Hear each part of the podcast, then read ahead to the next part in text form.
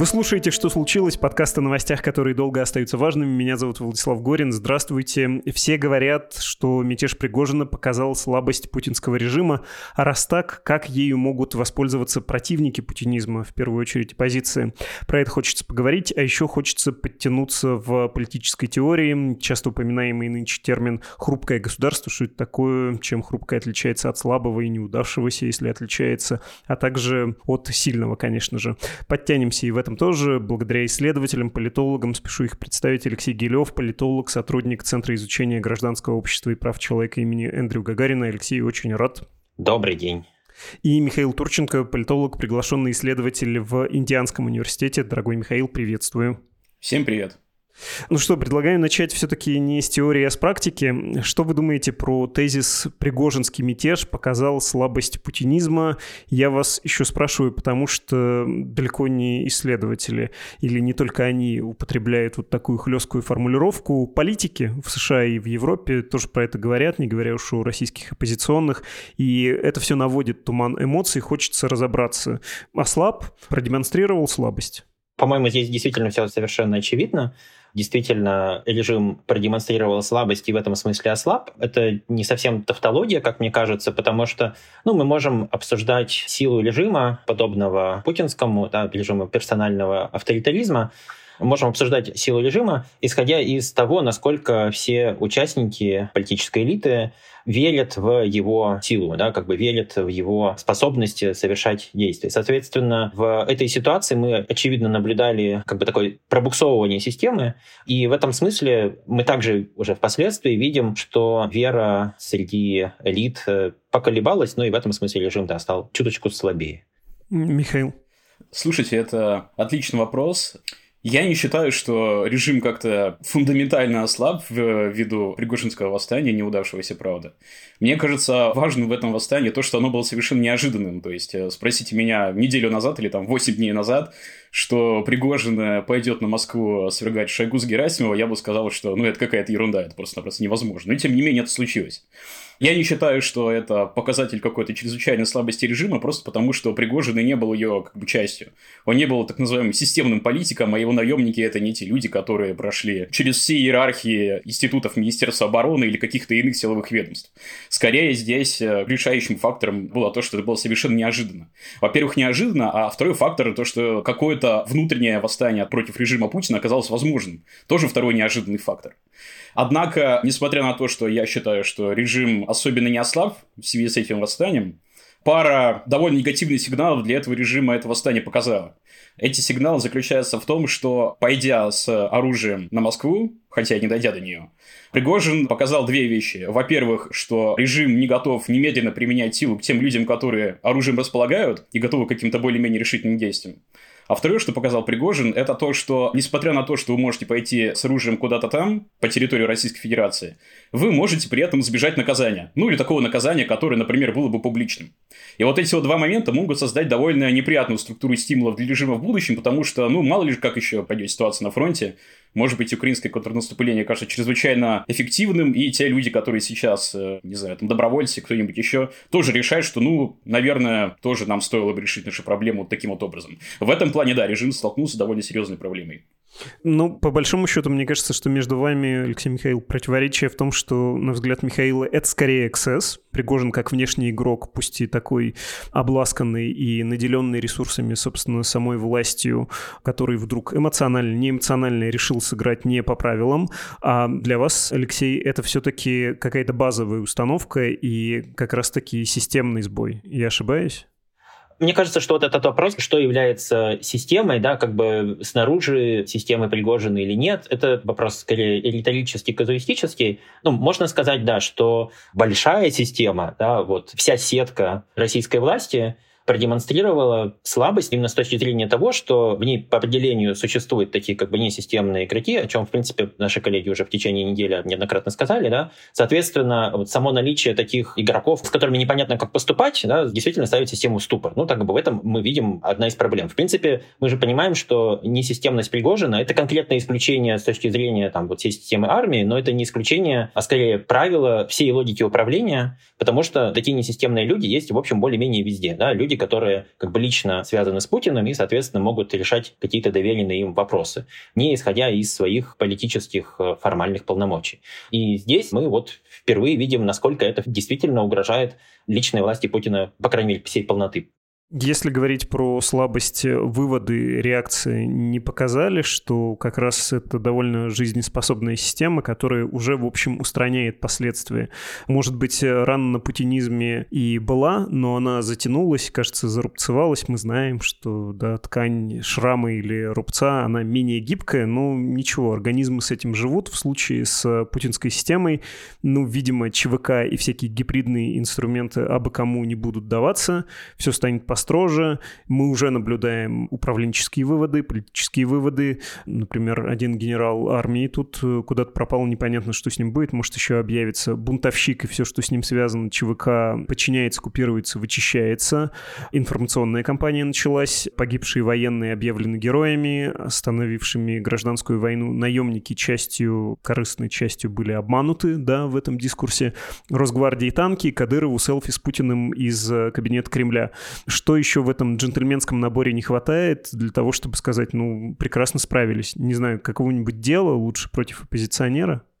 Кажется, что проблема, с которой мы столкнулись, да, проблема, которую мы увидели, действительно состоит в том, что в какой-то момент возникла неопределенность. Соответственно, у нас уже, как у зрителей, у всех э, участников политической системы тоже, есть такое понимание, что такая неопределенность возможна. И я здесь снова возвращаюсь вот к этой логике ожиданий, есть такой взгляд на силу политических режимов, в которых все держится на личном авторитете, да, что Ожидания очень важны, репутация очень важна, и здесь просто случился промах. Соответственно, дальше как бы люди уже будут действовать, в том числе исходя из представления о том, что какие-то подобные сбои в принципе лежат в сфере возможного. А так, ну да, действительно, в этой конкретной ситуации действительно режим выстоял. И другой момент, на который я хотел бы обратить внимание, ну вот эти способы замерения, скорее всего, так и останутся на личном уровне. Все равно вся система с существованием лично преданных, чрезвычайных людей, да, которые связаны лично с Путиным, которые будут решать неописанный формальными правилами объем дел. Соответственно, вся эта система, скорее всего, будет иметь меньше авторитетов дальше и дальше, просто в силу того, что будет копиться представление о том, что вот она может давать такие сбои. Вот.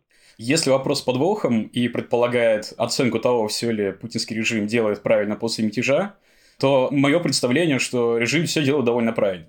Как э, персоналистской диктатуре, строящейся на, в общем-то, трех основаниях, на контроле над ближайшим кругом, над силовиками, прежде всего, которые обеспечивают стабильность политического режима, на контроле над медиапространством, пропагандой, которая обеспечивает более или менее лояльность населения, и, собственно, на контроль над экономическими ресурсами, ну, собственно, режим все делает пока правильно. С одной стороны, он показывает, что Путин по-прежнему имеет какую-то народную поддержку. Вот эти вот кадры из Дагестана, по-моему, э, двухдневной давности или около того, вот как будто бы это и должны показывать. Участившееся появление Путина на публике тоже должен показывать, что вождь по-прежнему живой и популярен.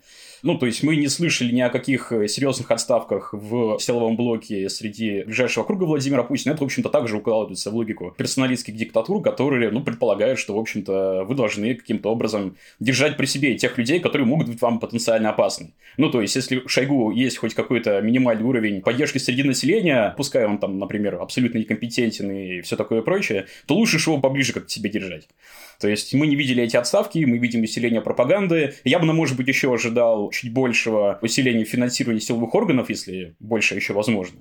И, может быть, ужесточение репрессий, потому что же надо все-таки на кого-то свалить эти провалы. То есть, понятно, что это западные спецслужбы, но наверняка у них есть какие-нибудь агенты внутри страны, то есть, какие-нибудь репрессии я бы еще ожидал. Ну, а так все в целом выглядит логично.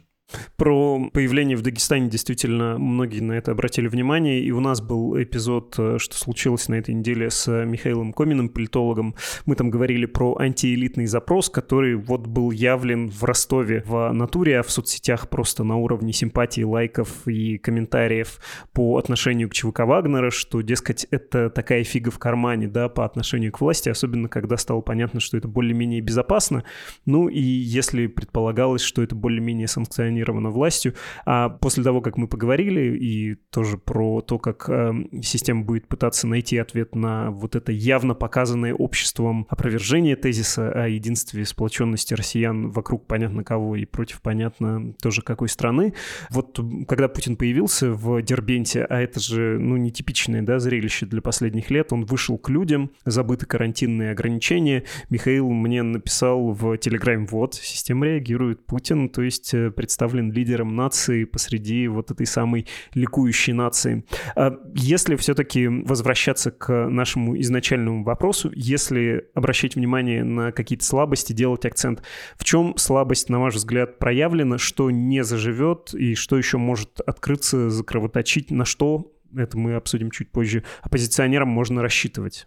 Это хороший вопрос. Мне кажется, что при сохранении статус-кво, то, которое него есть сейчас, в том числе и на фронте, и внутри страны, то, в общем-то, он довольно стабилен. Путин контролирует силовиков, контролирует все ближайшее окружение, пропаганда пока что убеждает население, денег пока что хватает.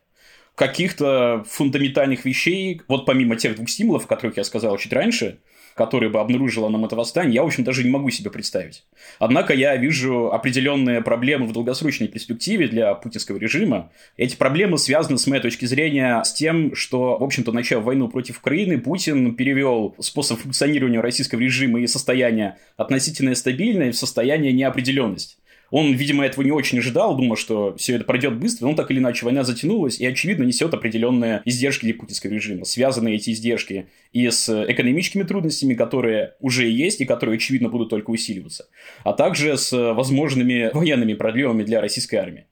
И вот эти вот два компонента, именно экономические сложности и военные проблемы, могут просто-напросто привести к тому, что уровень жизни населения настолько опустится в какое-то время, я не знаю, когда это правда произойдет, что люди, причем не те, кто раньше выходил на протесты, а вот там, скажем, население небольших, например, городов, средних городов, может просто перестать рассматривать статус-кво сохранения вот этой путинской странной стабильности при состоянии войны просто ниже, чем какое-то изменение режима. И это может их просто-напросто побудить к какому-то определенному протесту.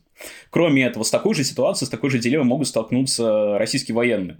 То есть, помимо того, что надо полагать, уровень их морали и так довольно невысокий, если там, смотреть на какие-то экспертные мнения, и присоединить к этому еще тот факт, что они могут столкнуться с какими-то серьезными экзистенциальными проблемами, так, чтобы никаких перспектив на фронте нет, а, не знаю, денег их не платят, а в их родных городах тоже чрезвычайно большие проблемы, но они просто-напросто могут сказать, что да, нам это не нужно, вон, Пригожин же пошел с автоматами на Москву, мы также можем сделать. То есть, вот я вижу вот такие долгосрочные проблемы, которые как бы напрямую не вытекают из восстания Пригожина. Ну, я бы видел вдобавок к этому дополнительные риски в связи с таким опытом. Это связано с тем, что Михаил уже говорил о том, что, с одной стороны, какие-то авантюристы могут попробовать, ну и с другой стороны, да, в самой ситуации неопределенности поддержка элит, да, поддержка людей, которые просто должны принимать решения, с меньшей вероятностью будет такой вот однозначной, такой быстрой, как э, могла бы быть раньше. Ну, то есть Просто мы, наверное, не увидели здесь какие-то проблески конца. Да? Мы можем ожидать, что шансы на бездействие будут выше, что чиновники просто призадумаются, а стоит ли им рисковать. В ситуации какой-то неопределенности. Причем э, мы понимаем, что обычно режимы научаются на ошибках быстро, и, вероятно, эта неопределенность, она будет неточной калькой вот этой. То есть, вероятно, это будет какого-то другого типа кризис. И мы, в принципе, также прекрасно понимаем, что режим может справиться с еще парочкой кризисов. И, соответственно, наше научение, наше представление и представление элит также будут обновляться в зависимости от того, как вот режим будет справляться или нет.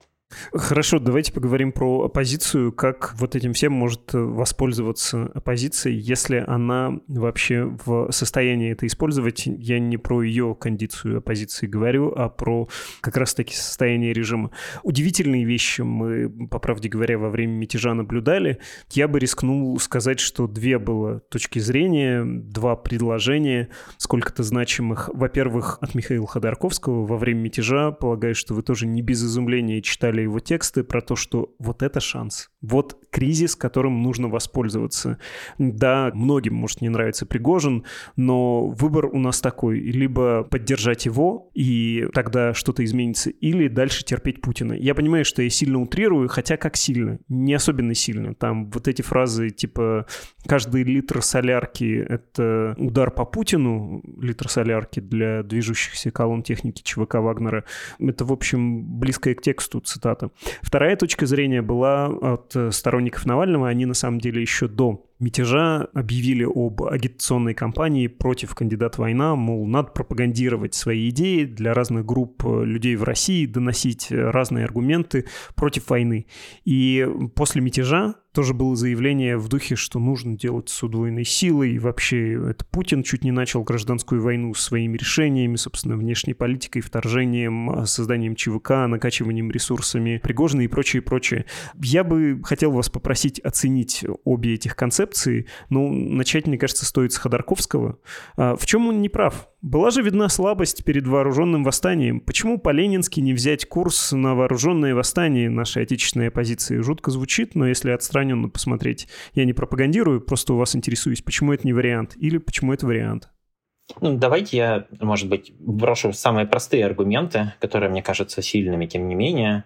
Во-первых, все-таки сложно представить себе складывание похожей группировки по масштабу и по вооруженности на группировку Пригожина из числа оппозиционно мыслящих либералов, да, скажем так. То есть вряд ли им удастся купить столько снарядов, и вряд ли им удастся найти столько много опытных бойцов.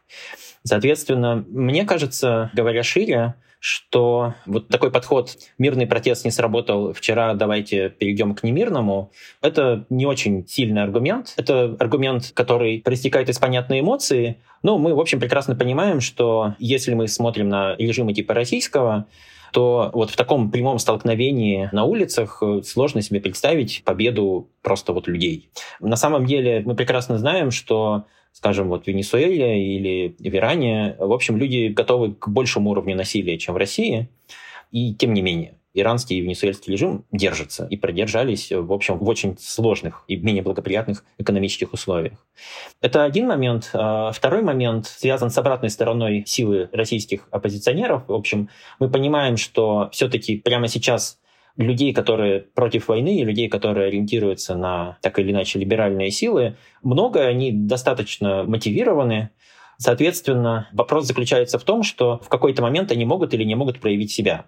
Нет задачи, по большому счету, индоктринировать как можно больше таких людей. Таких людей уже много. Да, соответственно, они просто боятся рисков э, выхода на улицу, и, соответственно, насильственные тактики, как правило, все равно ассоциируются с повышением рисков. И в связи с этим, в общем, более-менее универсальный подход заключается в том, что оппозиция обычно предпочитает мирные протесты именно с тем, чтобы привлечь больше людей на улице, просто за счет большей численности, в том числе, да, может быть, там будут женщины и дети, да, это как такие явные сигналы в пользу того, что это достаточно безопасный протест, да, соответственно, как бы за счет большей численности попытаться перебить вот какой-то больший опыт и большую вооруженность, да, соответственно, кажется, что вот этот ресурс числа в перспективе выглядит более реализуемым. Михаил, есть у вас соображения или впечатления касаемых Михаила Ходорковского и его бессмертных посланий? Владислав, я, наверное, очень плохой собеседник, потому что я хотел бы не напрямую ответить на ваш вопрос, а ответить на него по касательной. Или, может быть, даже совсем не ответить, но как бы в русле него что-то сказать.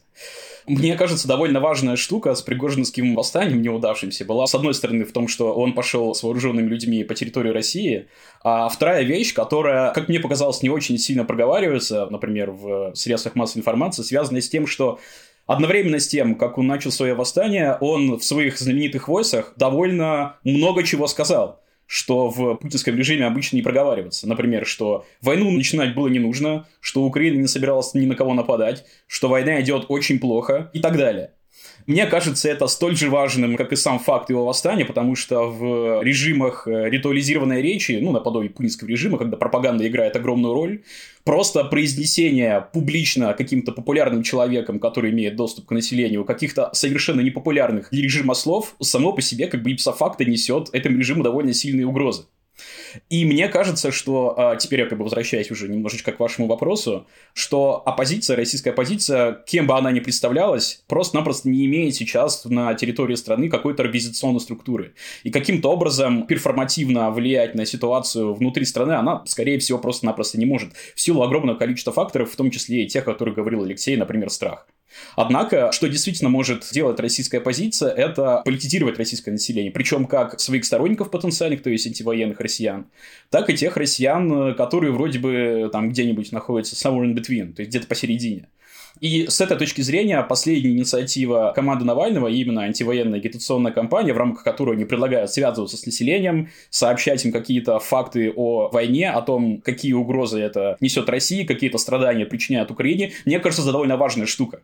То есть, если совсем резюмировать в одном предложении ответить на ваш вопрос, вряд ли российская оппозиция сможет мобилизовать население на какие-то протесты активные.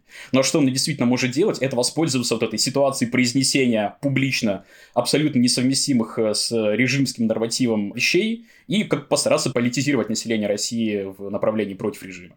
Я понимаю вот эту логику. Они довольно давно, в смысле сторонники Навального, пытаются, ну, во-первых, э, восстановить э, разгромленную политическую структуру, потому что даже если происходит стихийный протест, мы видели это по массе случаев, в том числе последних лет в России, без э, структуры, без политического лидерства крайне сложно пойти куда-то дальше, да, власть пересидит тебя, переиграет, перестоит на улице в оцеплении, у нее ОМОНовцы могут пойти погреться, смениться, приехать из другого региона, а вы здесь протестующие рано или поздно разойдетесь по домам, простите за такое будничное сравнение. Но в все эти попытки, я бы рискнул сказать, они до этого не особенным успехом пользовались. Ну, то есть вот теперь снова предлагается людям, да, давайте пропагандировать и там полдела, да, политизировать население, еще нужно мобилизовать своих сторонников. Как вам кажется, в этот раз это сработает, учитывая высокую цену участия в подобных вещах в России,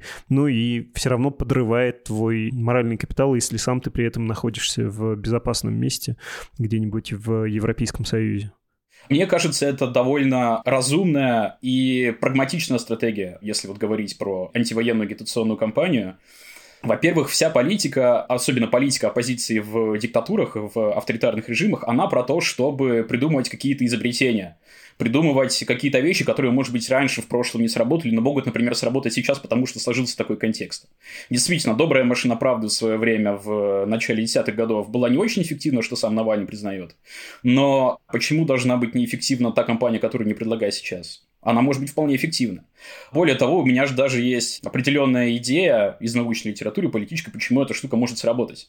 Например, никто в начале 89 -го года, 1989 года, в общем-то, не ожидал того, что в Восточной Германии будут какие-то массовые протесты. Ну, в общем-то, это был очередной скучный год в Восточной Германии. Но при этом страна, столкнувшись с довольно сильным миграционным кризисом, и население страны, имея доступ к независимым источникам информации, смогли как бы соединить вот эти вот две вещи. С одной стороны, то, что они видят своими глазами, а с другой стороны, абсолютную лживость государственного нарратива, который говорит, что ничего такого серьезного в стране не происходит. Ну и, в общем-то, это было одним из причин того, почему люди все-таки вышли на улицу. Потому что то, что они видят, их картинка, драматическим образом не соотносилась э, с тем, что они знают. Если мы предполагаем, что довольно серьезная часть российского населения до сих пор, может быть, не до конца осведомлена о фактах военных преступлений, может быть, там, не знает каких-то деталей о путинском режиме, если вдруг эта компания поможет этой части населения узнать про эти факты, ну или хотя бы там сделать эти факты известными для этой части населения, одновременно сталкиваясь с войной в виде экономических трудностей и, может быть, даже участия близких друзей, знакомых в боевых действиях, может быть, у большей части населения что-то щелкнет в голове. То есть, окей, да, машина правды в свое время была довольно неэффективной, но и контекст там был совсем другой. Сейчас контекст совершенно отличается от того, что было 10 лет назад.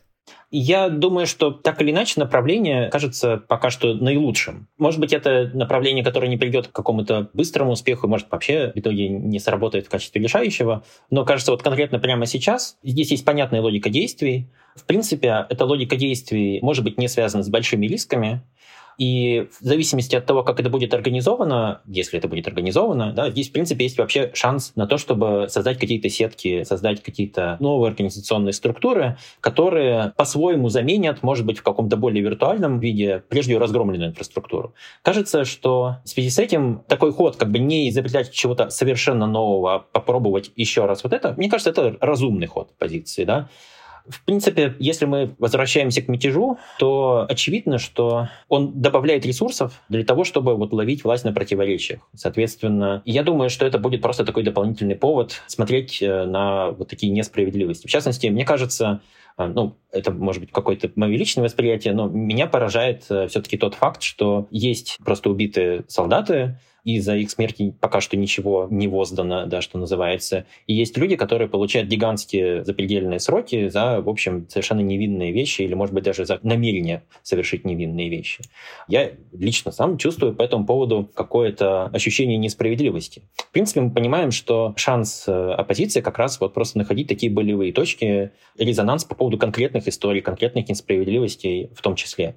Поэтому, не знаю, мне кажется, что да, тут э, предстоит поиск каких-то конкретных форм. Возможно, здесь будут сделаны какие-то ошибки в поиске этих конкретных форм. Может быть, забрасывая вперед размышления о том, какие здесь могут быть ошибки, в общем-то, мы понимаем, что для людей обычно понимание того, что тебя пытаются переубедить, кажется признаком того, что тебя пытаются обмануть, да, тобой пытаются манипулировать. Соответственно, такой добродушный наивный заход о том, что сейчас мы расскажем всем правду, может столкнуться с льдом непонимания. Многие из нас, наверное, там, год назад тоже почувствовали на себе, что действительно перебежать людей довольно сложно. Соответственно, какие-то размышления в этом направлении, поиск форм, кажется востребованным. Я, когда вас слушаю, хочу возразить по двум пунктам и снова вернуться к опыту мятежа это не отпускает. Во-первых, вы, Михаил, говорили про риторику Пригожина, и она, мне кажется, очень любопытной. Она ведь была довольно соблазнительной для аудитории. Много слов про справедливость и то, что не произносилось, но подразумевалось. Я бы сказал, что это второе главное слово, помимо справедливости, гордость. Пригожин, говоря про блудняк войны, ненужность вторжения, плохую организацию этого дела, не предлагает слушателю проиграть. Он говорит, что нужно воевать, раз ввязались до конца и взять Киев. А вот отдать все, попрать гордость и тем самым унизиться, этого он не предлагает. Поражение в войне именно этим для многих и неприемлемо в России. Гордость будет попрана, никто не хочет поражения. Вряд ли сторонники Навального могут позволить себе вот такую же, как у Пригожина, риторику. Они так или иначе предлагают аудитории сложный и неприятный выбор. Их голос не так сладок, их популизм не так э, безграничен. Второй пункт, э, тоже по итогам мятежа.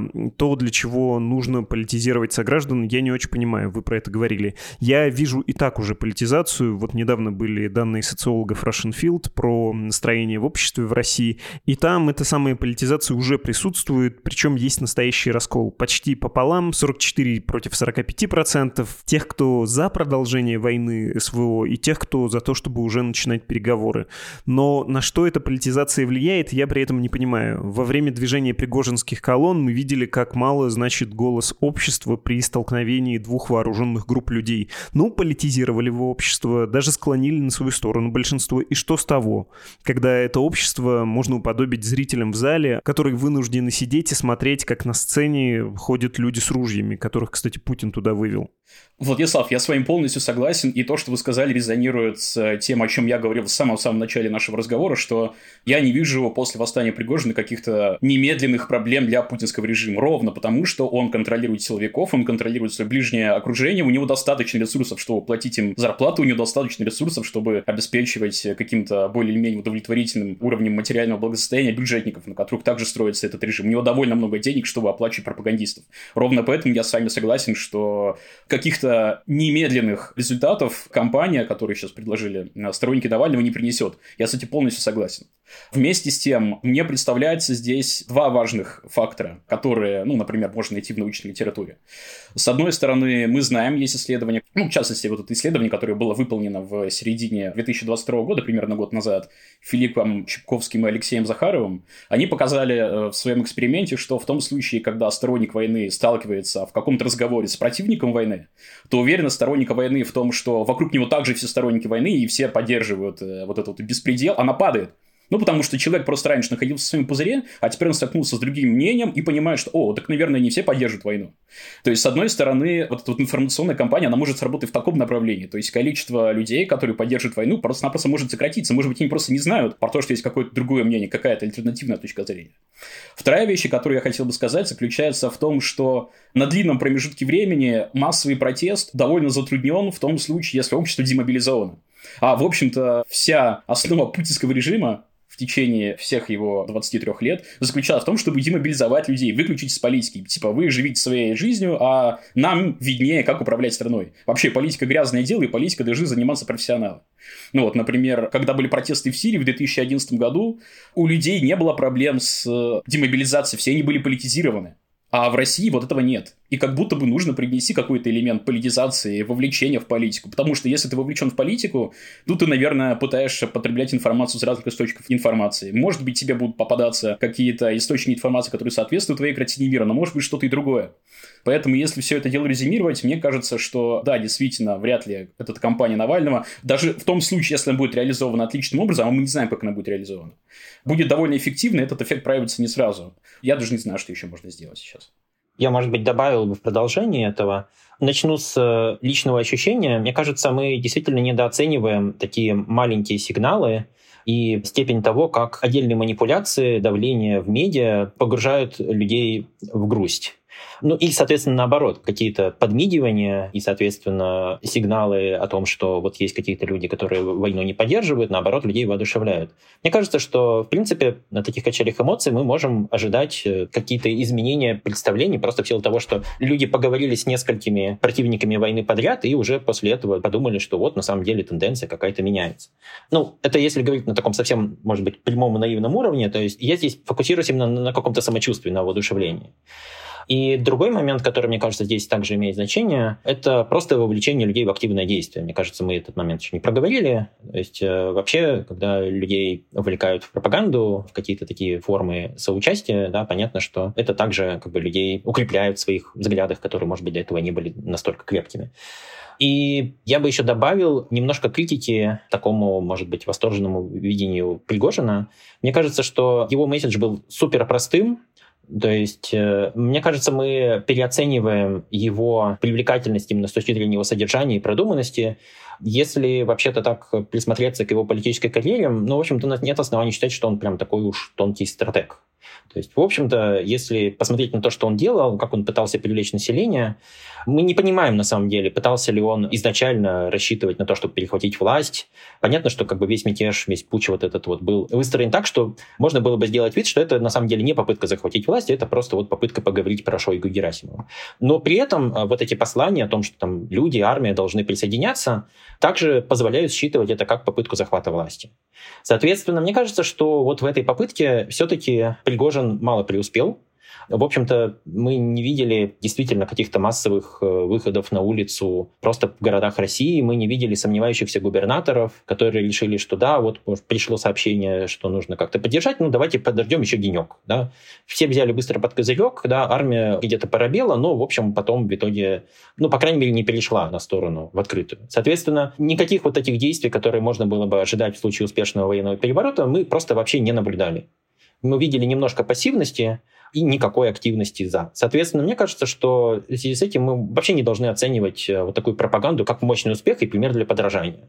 Мне кажется, очень правильно собеседники ваши на этой неделе обращали внимание, вот Михаил Комин, например, э, на то, что Пригожин просто выдал такой салат из э, месседжей системной оппозиции, ну и, может быть, еще добавил вот сюда какие-то пункты про Украину очень смелые нет какой-то большой изобретательности. Поэтому понятно, что каждая оппозиционная группа будет работать с тем, что у нее есть, и месседж про гордость или месседж про справедливость, в принципе, так или иначе все пытаются сформулировать. Да.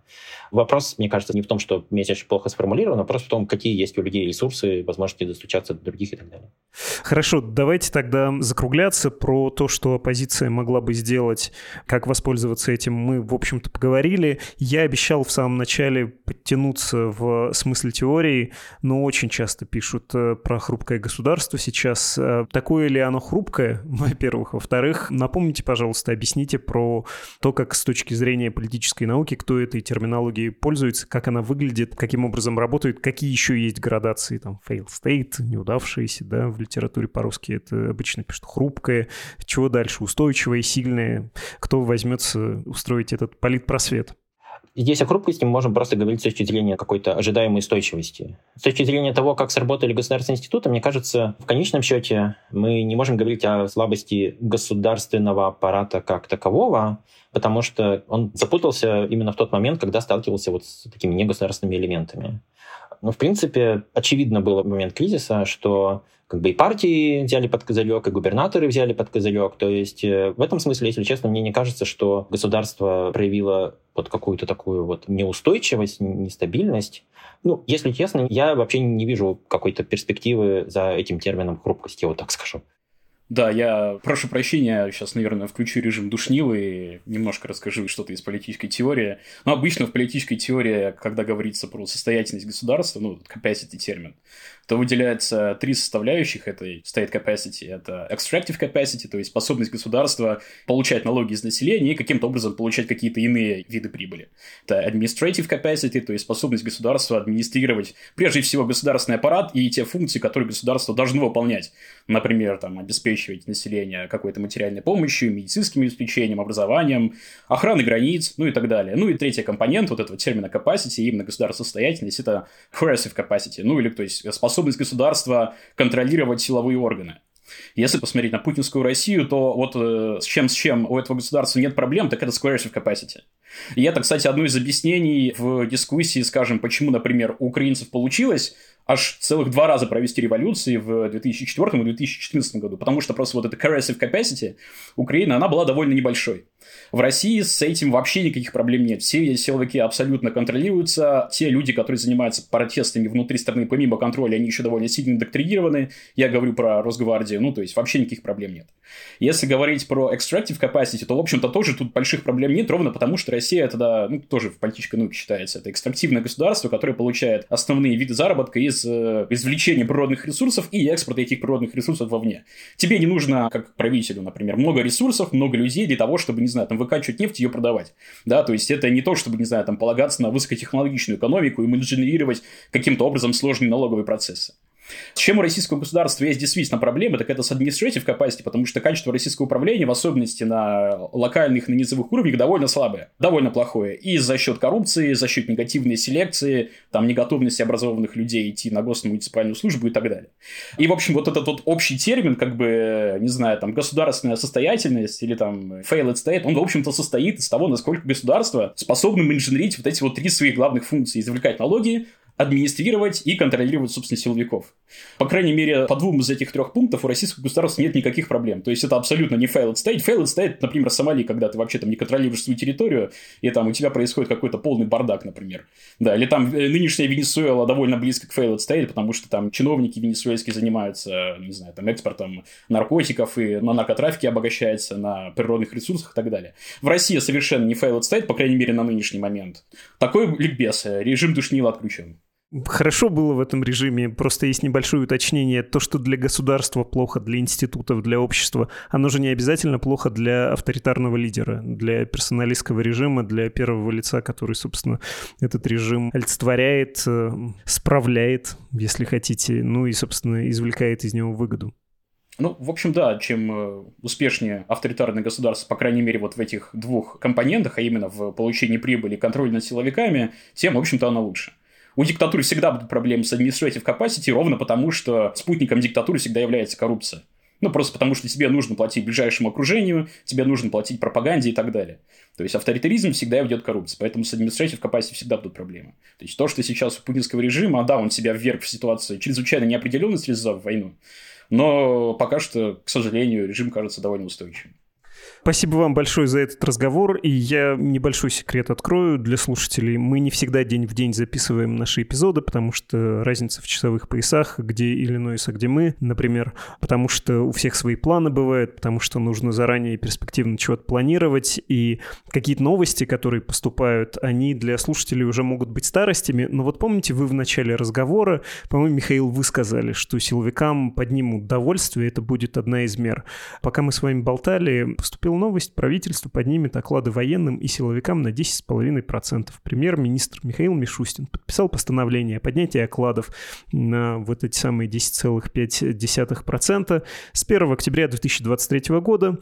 Это касается военнослужащих по контракту и призыва у служащих в Нацгвардии, сотрудников полиции, а также учреждений уголовно-исполнительной системы, органов принудительного исполнения, государственной противопожарной службы и таможни. А, сбывается? Хочется спросить, а что случилось? Что, собственно, произошло-то? Цены выросли, видим, в Ростове. Наверное. Спасибо вам большое. Давайте прощаться. Пока-пока. Всего доброго. Это были политологи, исследователи Алексей Гилев и Михаил Турченко.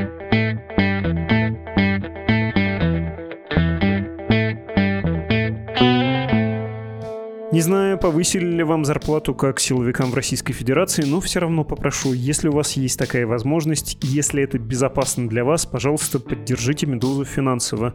Это можно сделать на страницах save.meduza.io и support.meduza.io. Ящик для писем в редакцию подкаст собакамедуза.io и это был «Что случилось?» подкаст о новостях, которые долго остаются важными. Всего доброго, до встречи.